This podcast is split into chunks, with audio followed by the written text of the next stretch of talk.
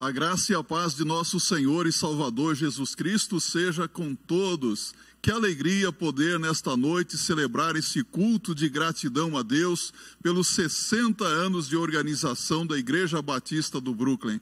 Eu, eu me emociono quando vejo membros da igreja declarando a sua gratidão a Deus por esta igreja e expressando o seu amor. Eu amo muito essa igreja também, porque é uma igreja que fala do amor de Jesus, serve em amor e procura viver o amor de Jesus Cristo. Eu quero convidar você a refletir na palavra de Deus acerca da igreja, o corpo de Cristo. E para isso eu quero convidá-lo a acompanhar a leitura da palavra de Deus, conforme se encontra em Efésios capítulo 1, verso 22 e 23. Assim diz a palavra de Deus. E sujeitou todas as coisas a seus pés, e sobre todas as coisas o constituiu como cabeça da igreja, que é o seu corpo, a plenitude daquele que cumpre tudo em todos.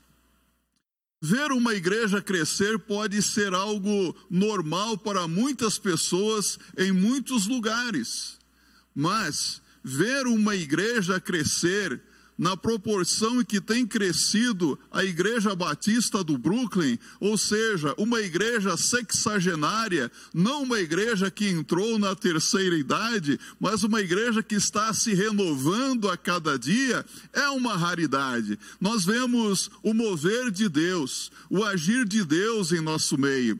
Desde a sua fundação, um número incontável de pessoas têm sido alcançadas pelo Evangelho de nosso Senhor Jesus Cristo, tendo as suas vidas mudadas, transformadas, e várias outras igrejas foram organizadas pela IBB. Que bênção ver Deus trabalhando através desta igreja. O que aconteceu no passado e o que tem acontecido hoje é tão somente a poderosa de Deus na vida de seus membros.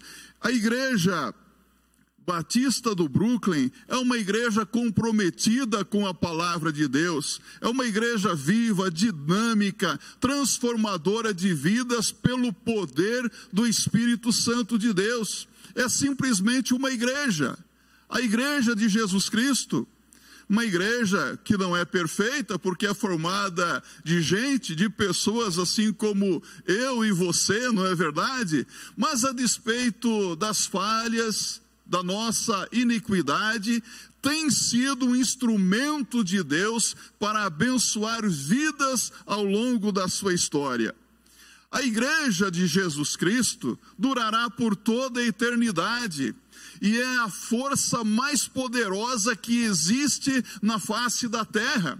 Existem muitas organizações no mundo que são importantes, que prestam um serviço relevante para a sociedade, mas a força mais importante neste mundo é a igreja, porque a igreja, ela transforma vidas. A, vi, a igreja, através da pregação do evangelho, leva muitas pessoas a terem as suas vidas mudadas e ganharem sentido que vai terão reflexos por toda a eternidade também. Há algumas organizações que são importantes no mundo, como a ONU, a OMS, são relevantes, mas a igreja é muito mais importante e relevante do que, do que essas organizações. Sabe por quê?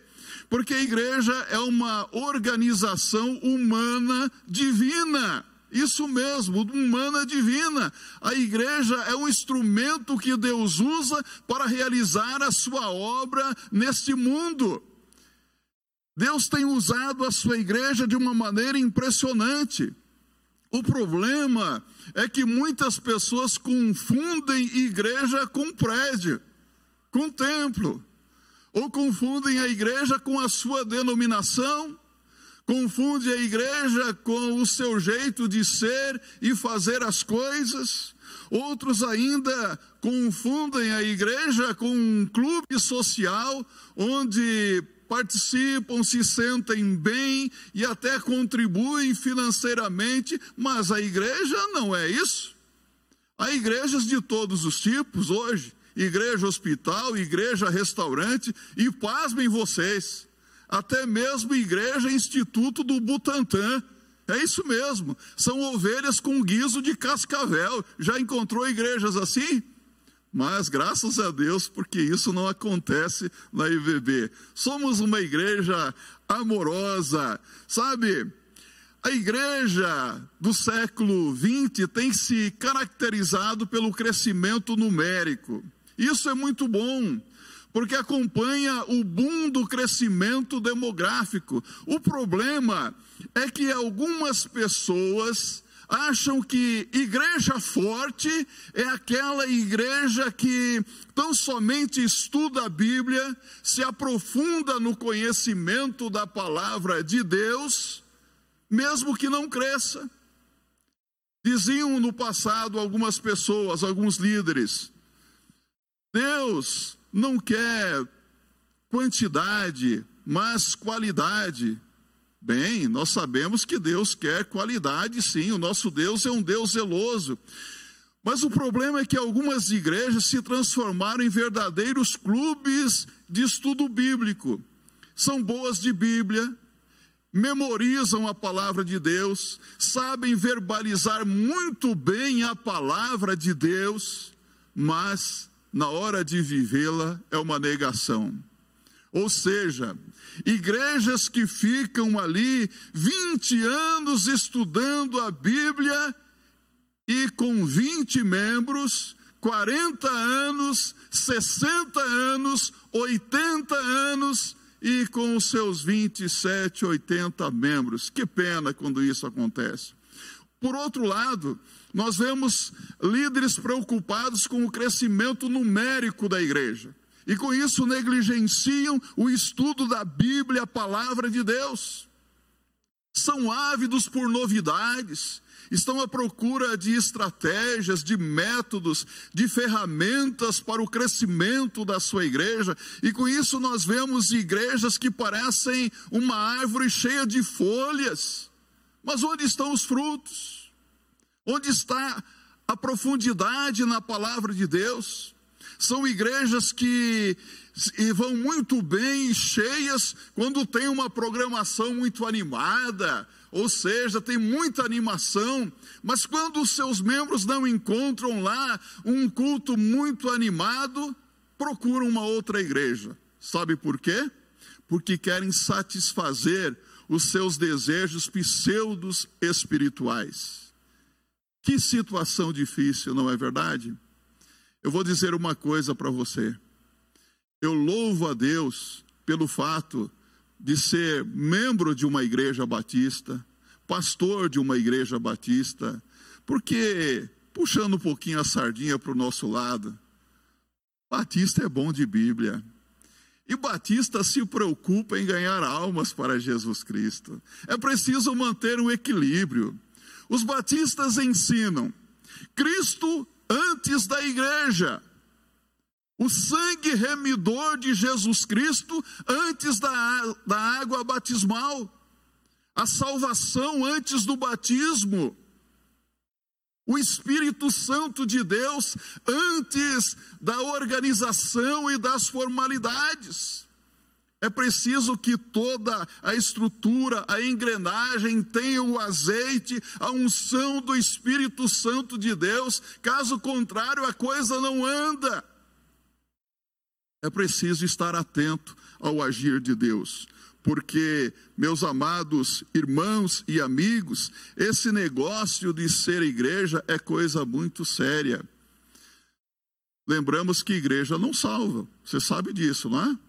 Mas pense um pouquinho aqui comigo. Se igreja não salva, se a pessoa não é regenerada pela igreja, então para que que serve a igreja? A igreja não salva, mas a igreja é para o salvo. A igreja é para que você participe, desde que você esteja ligado a Cristo. Aliás, para se tornar membro da igreja é preciso ligar-se a Cristo. E sabe como é que o pecador pode ligar-se ao Senhor Jesus Cristo?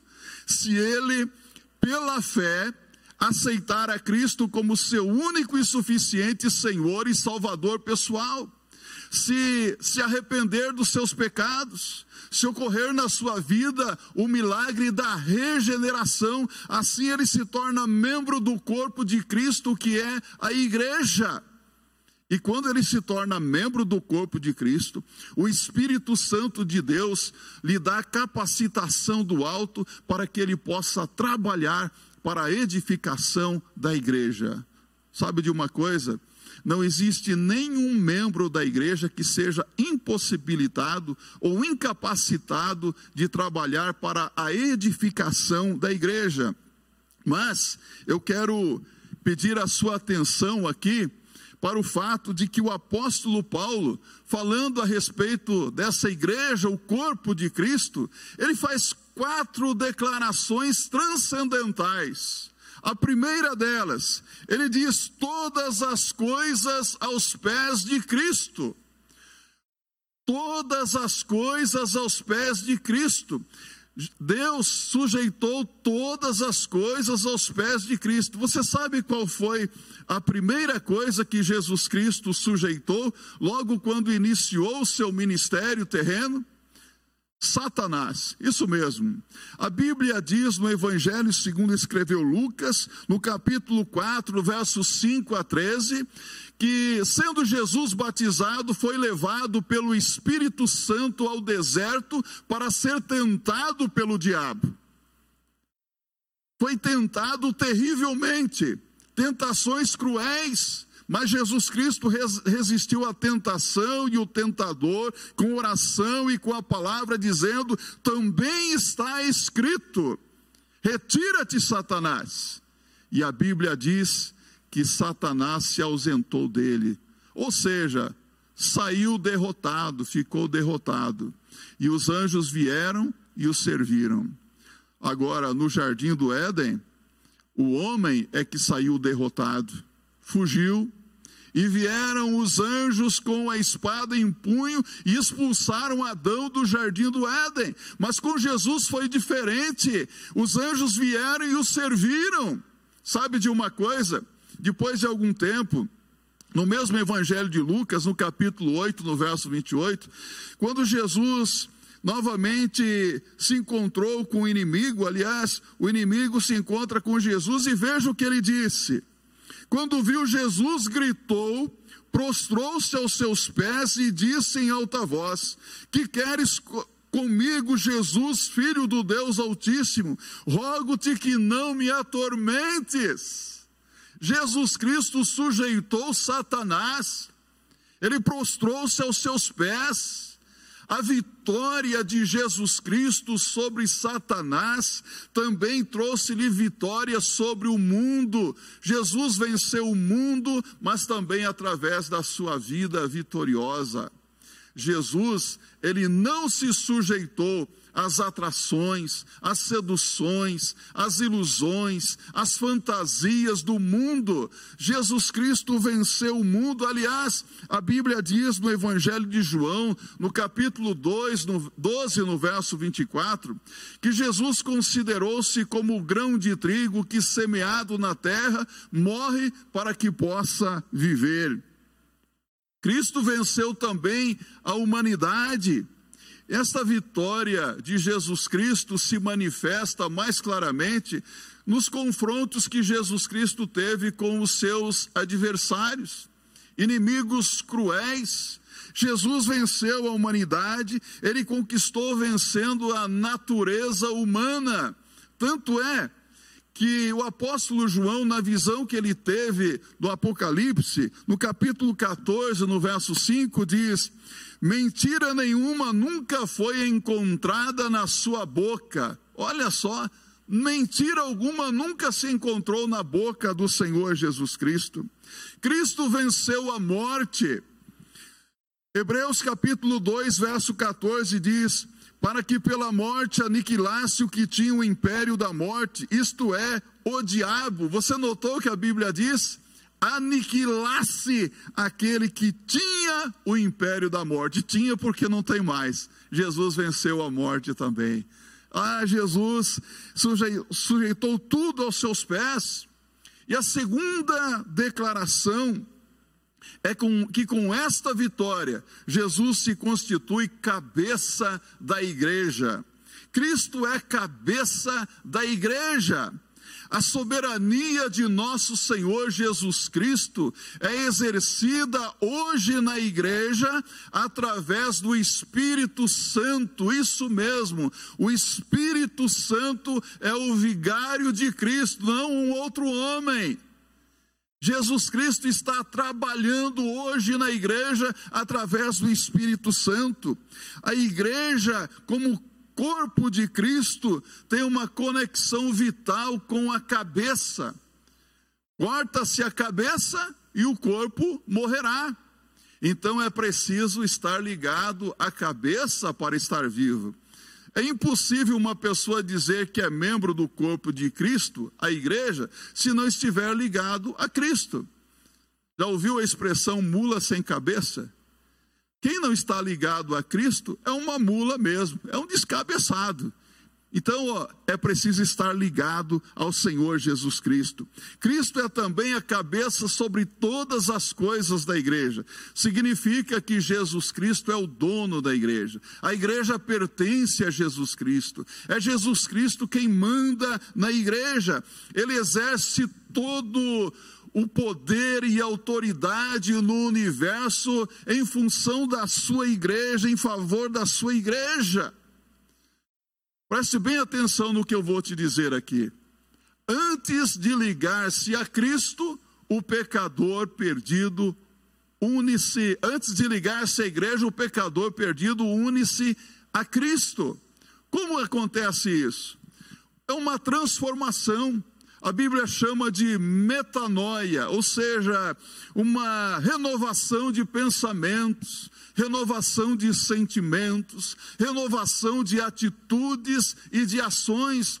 É uma confrontação contra os pensamentos que são contra Deus. Se levantar contra esses pensamentos e prevalecer sobre os mesmos é influenciar como sal da terra e luz do mundo e não ser influenciável. As coisas começam a mudar, o pensamento muda, a mente muda, a pessoa começa a pensar não só nas coisas deste mundo, mas pensar nas coisas que são de cima. O apóstolo Paulo esclarece isso para nós em Colossenses capítulo 3, versos de 1 a 3. Acompanhe comigo. Se você tiver uma Bíblia em suas mãos, abra a Bíblia, acompanhe. Olha o que diz Paulo. Portanto, se já ressuscitastes com Cristo, buscai as coisas que são de cima, onde Cristo está assentado à destra de Deus. Pensai nas coisas que são de cima e não nas que são da terra porque já estáis mortos e a vossa vida está escondida com Cristo Jesus. Pensai, buscai as coisas que são de cima. Então, quando o pecador aceita Cristo, ocorre uma transformação, uma modificação nos seus próprios desejos. Tanto é que o apóstolo Paulo declara em Gálatas 2, verso 20: Já estou crucificado com Cristo, e vivo não mais eu, mas Cristo vive em mim. E a vida que agora vivo na carne, vivo na fé do Filho de Deus, o qual me amou e a si mesmo se entregou por mim. Construímos uma igreja forte à medida que deixamos o Espírito Santo de Deus realizar uma cirurgia em nosso caráter, para que nos tornemos cada vez mais parecidos com o nosso Senhor e Salvador Jesus Cristo. A terceira declaração é que a igreja é o corpo de Cristo. Nenhuma outra analogia pode expressar melhor o sentido da relação entre Jesus Cristo e a igreja do que a ideia de corpo. Pois a igreja, como agência de salvação de Deus, realiza o seu trabalho no mundo de uma forma poderosa. Quando a igreja é forte, Cristo é forte. Quando a igreja é fraca, Cristo é quase impotente. Uma igreja forte, Cristo forte. Uma igreja fraca não consegue fazer muitas coisas. E é lamentável percebermos que muitas igrejas, elas são fracas, porque estão doentes, doentes espiritualmente. A igreja, como corpo de nosso Senhor Jesus Cristo, significa que ela pode ser definida em termos é, humanos e divinos. É uma organização humana e divina porque os seus membros, eles são ligados a Cristo através do arrependimento e fé, pelo milagre da regeneração, e esses membros então são usados por Deus para trazer edificação para a igreja. Paulo diz em 1 Coríntios 14, verso 26: Faça-se tudo para a edificação. Então, a edificação da igreja é responsabilidade de quem? Dos pastores, dos diáconos, dos ministros, é responsabilidade de todos. Todos são responsáveis em trabalhar para a edificação do corpo de Cristo, que é a igreja. Tenho dito que nem todos serão as luminárias que brilharão, que farão o templo brilhar, mas você pode ser aquele fio que fica escondido na canaleta, mas que sem ele as luminárias jamais brilharão. Há pessoas que não aparecem, mas elas são responsáveis em fazer as coisas acontecerem. Como aquele tijolinho que fica escondido na parede, escondido pelo reboco, mas se você tirar aquele tijolinho, logo se percebe a ausência dele, não é verdade? Todos os membros da igreja são importantes. Talvez você pense que é tão pequenino, tão insignificante, mas eu deixo de me dizer para você: você é muito importante na igreja de Jesus Cristo. Você tem muito valor aos olhos de Deus. E se você usar os dons, os talentos que Deus tem dado a você, esta igreja será edificada cada vez mais e capacitada para cumprir a missão que o Senhor Jesus Cristo lhe tem dado. Então não pense você que você não tem importância como membro do corpo de Cristo, porque você tem muito valor e Deus quer usar você para a glória do seu santo nome. Paulo escrevendo aos Efésios no capítulo 4, no verso 16, ele diz: segundo a justa cooperação de cada parte, efetua o seu próprio aumento para a edificação de si mesmo em amor. Chegamos à quarta declaração, e é que a igreja é a plenitude de Cristo. Há dois sentidos fundamentais nesta declaração. A igreja é o cumprimento de todas as profecias que por ela ficaram completamente realizadas. O profeta Isaías e muitos outros profetas falaram sobre os dias os dias gloriosos em que Deus restauraria o mundo. Se você acompanhar a leitura da palavra de Deus, em Isaías capítulo 60, no versos de 1 a 4, você vai perceber claramente isso. Veja que lindo esse texto. Levanta-te, resplandece, porque vem a tua luz, e a glória do Senhor vai nascendo sobre ti. Porque eis que as trevas cobriram a terra e a escuridão os povos, mas sobre ti o Senhor virá surgindo e a sua glória se verá sobre ti, e os gentios caminharão à tua luz e os reis ao resplendor que te nasceu. Levanta em redor os teus olhos e vê. Todos estes já se ajuntaram e vêm a ti teus filhos virão de longe, e tuas filhas serão criadas ao teu lado. O sentido aqui da palavra plenitude é que através da igreja, Cristo realiza plenamente o seu propósito. Em Atos dos Apóstolos, no capítulo 1, no verso 1, Há uma declaração interessante. A Bíblia diz: tudo que Jesus começou não só a fazer, mas a ensinar. Jesus começou a fazer e a ensinar, e a igreja está realizando e vai completar plenamente esta obra redentora de nosso Senhor Jesus Cristo. Porque a igreja é a manifestação da plenitude de Cristo no mundo. Cristo está presente hoje no mundo através da sua igreja. A igreja revela o amor de Cristo, a autoridade, o poder e a glória de nosso Senhor e Salvador Jesus Cristo. Agora, eu quero dirigir uma palavra para você que talvez está acompanhando atentamente esta mensagem que é para a igreja, mas que ainda não é um crente. Cristo te chama hoje, através da igreja, a se unir a Ele pelo arrependimento dos seus pecados, pela fé, pelo batismo e pela comunhão cada vez maior. Cristo está chamando hoje você para se tornar membro do seu corpo, que é a igreja. Porque é através da igreja, o corpo de Cristo, que a sua vontade está sendo realizada.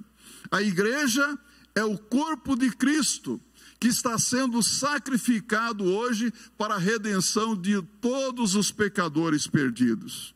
É através da igreja que a obra plena de Deus se realiza em nossa vida. É através da igreja que nós podemos consumar a nossa missão como filhos de Deus. E agora, eu quero finalizar essa reflexão me dirigindo especialmente aos membros da Igreja Batista do Brooklyn. Igreja Batista do Brooklyn, ao longo desses 60 anos de organização e de proclamação do Evangelho, do Evangelho de nosso Senhor Jesus Cristo, esta igreja tem alcançado um incontável número de pessoas para Cristo. Várias igrejas organizadas, a bem da verdade, 11 igrejas, e duas congregações praticamente prontas para serem organizadas este ano. A MBU, a Missão uh, Batista Underground e a Boas Novas. Igre... congregações amadas, queridas por nossa igreja. Temos feito muito, mas precisamos continuar realizando a obra de Deus com muita seriedade, de tal maneira que alcancemos muitas outras vidas para o Senhor Jesus Cristo. Estamos vivendo um tempo difícil, estamos aí enfrentando doenças, enfermidades, vivemos num mundo doente. Tem alguma dúvida disso ou não? O mundo está ou não doente? Nós estamos no mundo. Jesus disse: Não peço que os tires do mundo, mas que os livre do mal. E o Senhor tem nos livrado, o Senhor tem nos guardado. Mas, para realizarmos a obra de Deus, precisamos estar sarados, curados, exalando vida, porque de doença já basta o mundo, não é verdade? Que assim seja. Vamos trabalhar cada vez mais intensamente juntos para um mundo transformado. Que assim seja para a glória de Deus.